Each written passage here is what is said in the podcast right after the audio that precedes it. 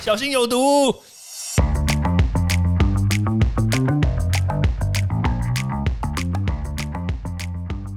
毒物去除了，人就健康了。欢迎来到昭明威的毒物教室。Hello，大家好。其实大学已经开学了将近两周，对，但说实在话，有很多的学生其实并没有真正回到校园里面来，特别是一些大一新鲜人，在这个疫情肆虐的状态之下呢，开学然后来到这个新的校园，说实在话，真的也是蛮辛苦的啦，对啊，因为。我知道有很多的这个大一新鲜人呢，他们真的很就是很很兴奋，因为毕竟来到了新的校园，然后也想要开启他人生新的一个阶段嘛。但是说实在话，因为我们现阶段的防疫的问题，所以有很多的课程真的也没有办法实体上课，大部分都选择。就是远距教学，或者是这个非同步这个远距上课的方式嘛？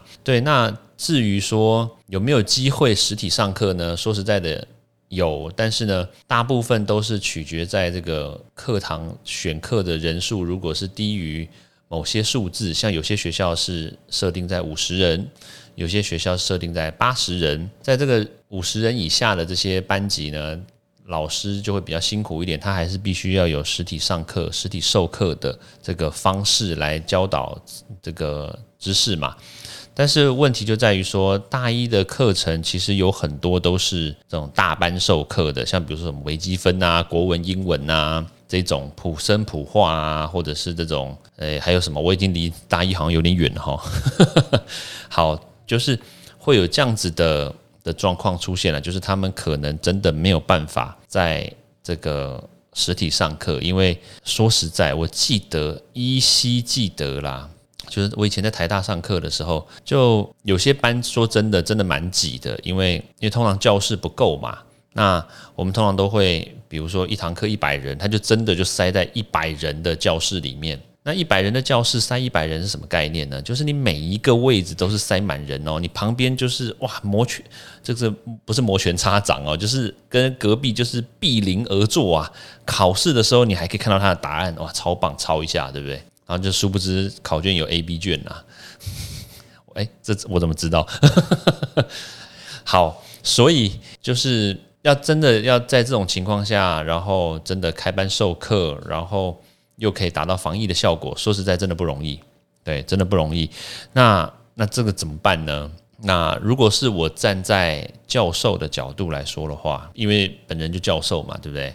我如果真的站在教授的角度来说的话，我会觉得大班授课，而且没有任何一个人维持社交距离的这个问题存在的话，真的如果有人感冒，对不对？有人染疫，其实都是一个很高的风险。你这一区的人都完蛋了，知道吗？对，所以，所以在这种前提之下的话，我是觉得实体上课是风险蛮高的。对，实体上课真的风险蛮高。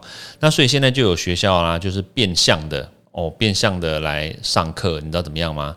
他知道你没有办法，这个教室也没有办法塞这么多人啦，他就给你实体上课，但是呢，诶，一部分的人在家里上课就好，就是半远距上课。诶，这个我觉得对于教授来说其实就很辛苦，你知道吗？你一方面你要面对这个实体的同学，然后你还要面对镜头前面的同学。那当然了，我是觉得这样子是蛮辛苦的啦。对我是觉得蛮辛苦的，因为你同时这种两种教学方式其实是不一样的，而且更何况镜头前面的同学，他说不定没有反应，你也不知道嘛，一定没有反应的嘛。我记得我上个礼拜有一堂课通识课程，然后我就这。就在前面讲啊，就镜头前面啦，因为我是那个同步远距嘛。那同步跟非同步的差别是，同步就是我现在 live 及时讲，然后他及时看到、及时听。那非同步就是我录好，就像录影一样，一个 live 跟一个不是已经录影好的节目这样子。那我就是同步远距哦，然后然后问同学有没有问题啊，然后就没有任何一个人开镜头，也没有任何一个人。那个打开麦克风，也没有任何一个人按举手，然后当然也没有任何一个人留言。我觉得我是在对空气讲话，你知道吗？那不如就是非同步远距，我录好放上去啊，你们爱什么时候看就什么时候看，不是更好吗？不用占用我时间。对啊，我觉得就是这样啊。所以，所以非同步跟同步远距，其实对于一个教授来说，说实在压力很大啦，因为你必须要有一些就是自嗨模式，你知道吗？你一定要讲一讲啊，自己很 happy 耶，哇，开心啊！讲到这个知识的时候，你们应该都觉得兴奋啊。薛丁格的猫，对不对？之类的，对啊。所以我觉得这个真的不容易，对于一一般的教授来说。那当然对学生来说的话，我觉得都有好处啦。第一个就是。你如果是非同步远距的话，你就可以在家里随时看，什么时候看都可以嘛。对，但是很多人就会说啊，那么没有上课的那个临场感啊，没有上课的感觉，那那你就去选一些那种上课的人数比较少的班级，然后呢，你就去上上这样子的课，你就可以跟同学互动啊，你也可以跟老师互动啊。你想睡觉的时候就睡给老师看啊，其实也是蛮不错的。对啊，因为之前那个远距教学，对不对？然后有。我知道有有些学校，他就强迫，因为老师要点名嘛，他看到每个同学，他就把那个镜头，对不对？要求每个人都打开，不就是有这个新闻吗？就是同学还是把那个声音关掉，但是呢，用那个用那个背景，把那个把那个整个镜头屏幕掉，然后就殊不知以为老师都看不到，但是事实上呢，老师确实是看不到，但是你就不要靠镜头太近，你知道吗？它是那个屏幕是有一个固定距离的。大概五十公分，所以你只要低于靠近这个镜头五十公分的话，就会被发现说啊，其实你在干坏事啦。那个时候我记得好像有一个男生跟女生好像就在干某些事情嘛，然后全班同学都看到，只是没有声音，看到画面哦，然后就被一些同学马上侧路。对啊，这也是蛮刺激的。对，好，反正远距教学呢，跟实体教学呢，其实还是有一些落差啦。